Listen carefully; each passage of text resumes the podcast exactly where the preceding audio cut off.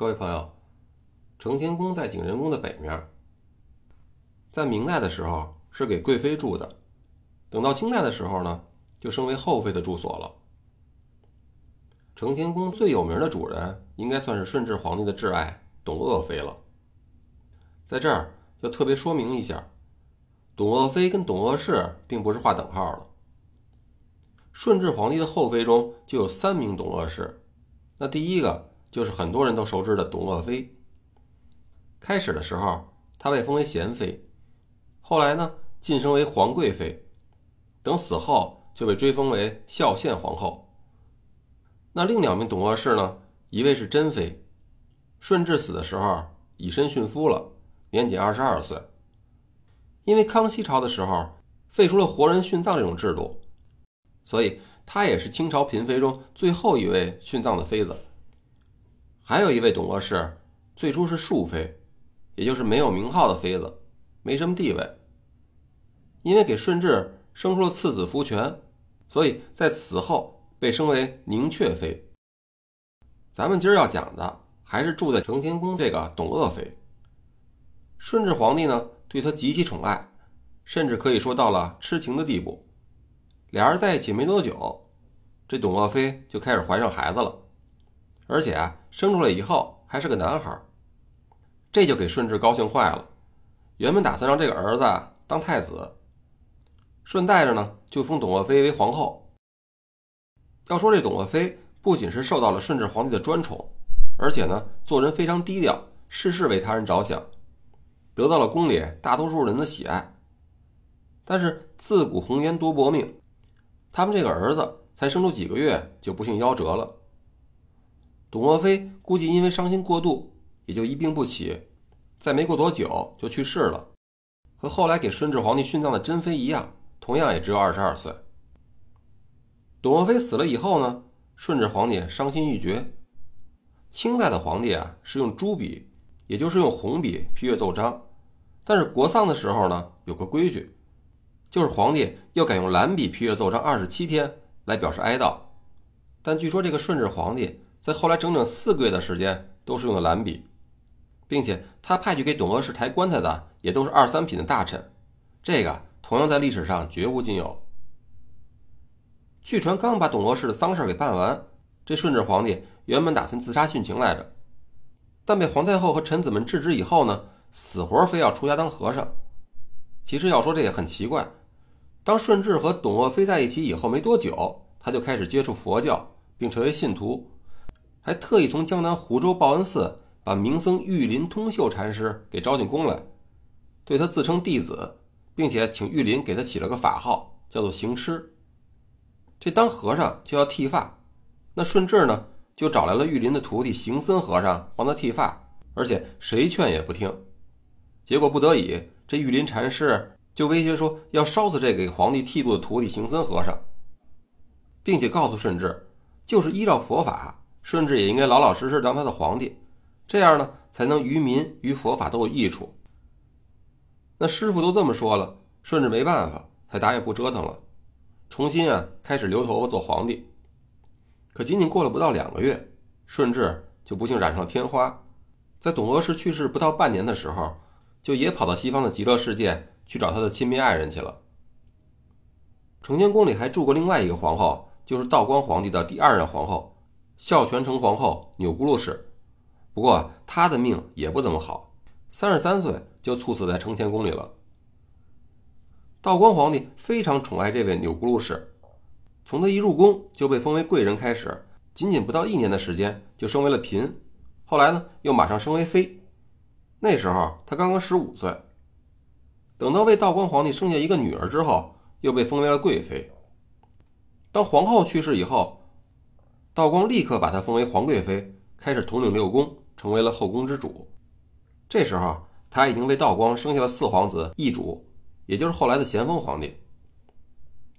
那钮钴禄氏的死，在历史上说法非常多，主要都是说她跟婆婆，也就是皇太后的关系不太好，所以呢被逼自杀，或者啊是被皇太后下毒给毒死的。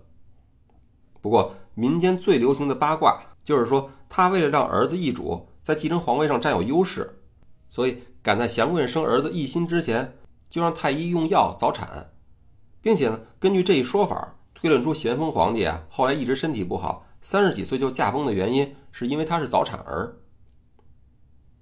可是这个说法呀，也是最经不起推敲的。你想，以那时候的医学水平，没有 B 超，谁就敢保证一定生儿子呢？更何况，就算是他自己知道生儿子，而且呢，也知道祥贵人同样生儿子，可那时候足月生的孩子还竟是夭折的呢，有谁敢冒这么大的危险早产去生孩子呢？顺便提一句，那个祥贵人生的皇六子奕欣，就是我们在清宫题材的图书。和影视剧作品里边常听到的恭亲王奕欣，外号也叫鬼子六。关于他的故事啊，咱们在后边有机会再讲。承乾宫现在还是青铜器馆，所以在这儿就再给您讲一点青铜器的知识。说的不好的地方，还请您担待。青铜是一种红铜、锡和铅的合金。那合金的目的呢，主要有三个，一个呀是提高硬度。因为含锡百分之十的青铜硬度可以达到红铜的四点七倍，那另一个目的呢，就是要降低金属的熔点。这红铜的熔点啊是一千零八十三度，而铜锡合金的熔点呢，大约只有七百到九百度，要低不少。所以在古时候熔炼的时候也相对好实现一点。还有一个原因，在冷凝的时候体积会稍微膨胀的大一点，所以当把融化的青铜水灌到用来铸造的模子里。当青铜逐渐冷却凝固以后，就可以充满整个模子，不会产生过多的气泡。这种用来铸造的模子其实有内外之分，叫法啊并不一样。外面的叫模，而里面呢就叫做范了。我们现在常说的模范，实际上就打这儿来的。等青铜器完全冷却以后，就会把外膜打碎，然后再把里边的饭给掏出来，这青铜器啊就做好了。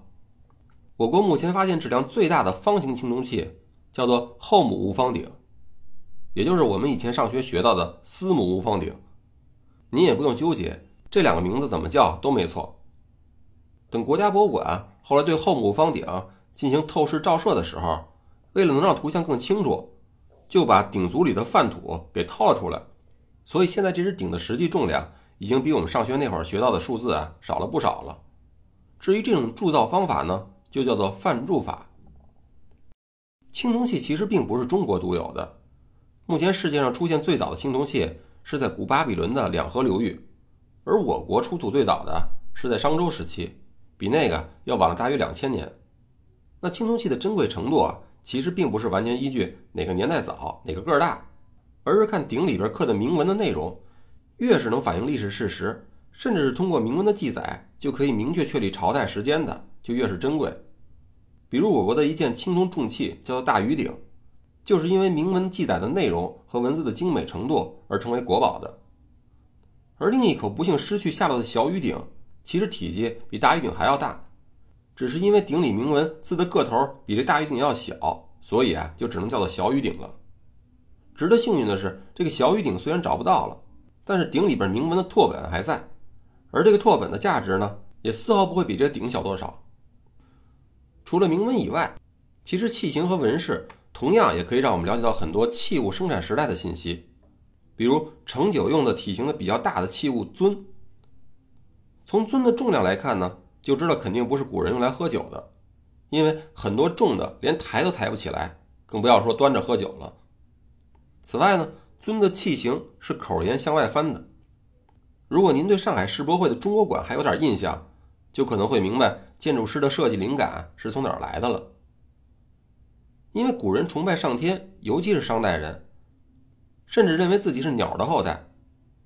据说商族的部落祖先叫做契，传说气的母亲简狄洗澡的时候，突然发现一只燕子下了个蛋，于是呢，他就把这个蛋给吃了，结果竟然怀孕生出了气，所以古代有天命玄鸟降而生商的传说。那尊作为盛酒器是供奉给上天的，所以自然也要大敞着口，让酒器可以顺利的飘到空中。咱们中国文字里有一个词儿叫尊重，其实啊就是源于此。而遵守的遵字是因为要行动，所以啊自然就会多出一个走之旁了。你想，如果让孩子多了解一些历史，就可以知道很多词语的由来，那语文成绩是不是也能提高不少呢？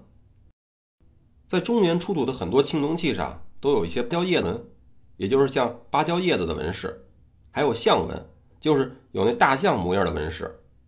这个啊，就说明在古时候，中原地带应该是像现在的南方热带地区一样，温度啊比较高，否则也就不会有芭蕉和大象了。我国青铜器的名字啊有很多，比如鼎、簋、挠、帛，很多字儿呢，如果不标出拼音啊，您可能都念不出来。这些东西啊，有的是礼器、乐器，有的呢是酒器，还有的是用来盛水的，有的是用来盛肉的。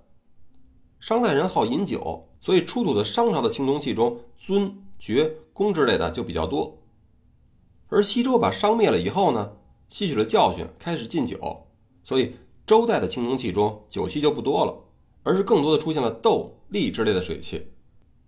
那除了通过文字和器型来判断青铜器的制造时间以外，器物的纹饰也是一个重要的依据。比如饕餮纹和夔龙纹，主要是出现在商周时期的器物上。攀枝纹呢，主要是盛行于战国时期，尤其是在南方地区发现的比较多。因为青铜很多时候都用来制作礼器，所以也被用来表示身份地位的尊卑。比如周代的列鼎制度就规定，天子用九鼎八簋，诸侯用七鼎六簋，大夫呢用五鼎四簋，到士就用三鼎或者一鼎了。但是到了后来，因为周天子慢慢失去了对国家的控制力。那诸侯割据，乐崩礼坏，很多诸侯呢就开始僭越了，也就是超过了原本规定的标准，用上了九鼎八簋。您可以琢磨一下，咱们前面讲到的紫禁城的一些数字的规定，是不是就是打这儿传下来的？青铜器实际并不是像我们现在看到这样黑绿黑绿的，显得一种很古朴的颜色，而是和黄金非常相似的金黄色。那我们现在看到的呢，主要是铜锈的颜色。就像我们去欧洲旅游的时候，可以看到很多建筑的上面都有一个绿色的大圆顶，其实啊，那个也是铜锈的颜色。古时候很多青铜器都是作为礼器的，这金灿灿的一堆东西摆在那儿，多气派啊！如果是像现在一样一堆老古董似的，感觉一定差了很多。好了，说了这么多，估计你已经早逛完了，咱们现在去隔壁的永和宫再看看。